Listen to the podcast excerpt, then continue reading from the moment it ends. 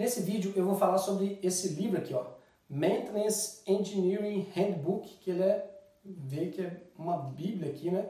Eu vou deixar ele aqui do lado porque ele está pesando minha mão. Meu nome é Igor Silveira, sou especialista em gerenciamento de manutenção industrial e eu estou aqui quebrando o código das ferramentas de gestão existentes para que você possa utilizar cada uma delas em seu favor para o seu crescimento profissional. Esse livro ele é em inglês, não vi ele com uma tradução, talvez tenha como tradução, mas ele, apesar desse canal ser de gestão, né, quem já nos segue aqui sabe que o nosso principal aqui é gestão, mas eu sempre falo também da importância de conhecer tecnicamente os equipamentos, de, enfim, sempre quando eu chego numa nova empresa, tudo, por exemplo, como consultor, etc, e eu não conheço determinado produção, determinado equipamento, o que, que eu faço? Né? Eu junto os elementos de máquina ali para poder, na minha cabeça, processar todo aquele equipamento e falar, ah, tá, entendi. Então, tem um motor de acionamento que é ligado a um redutor, o eixo, que ele gira aqui, que gira aquilo, que...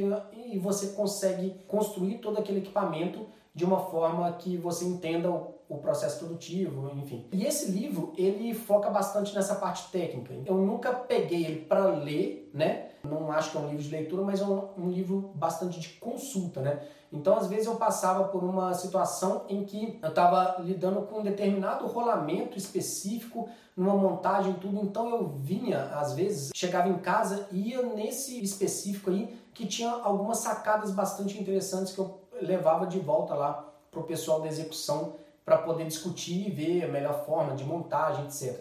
Então, como é o livro, ele é de manutenção, então ele foca mesmo na manutenção, né, em troca de componentes, em uma correta lubrificação, enfim. Então ele foca bastante nessa parte técnica, né, de execução, mas que nos dá um embasamento muito bom, né, para a gente poder trabalhar na gestão também, né? Aliás, se complementam, né? A manutenção de fato mesmo é aquela que acontece no equipamento.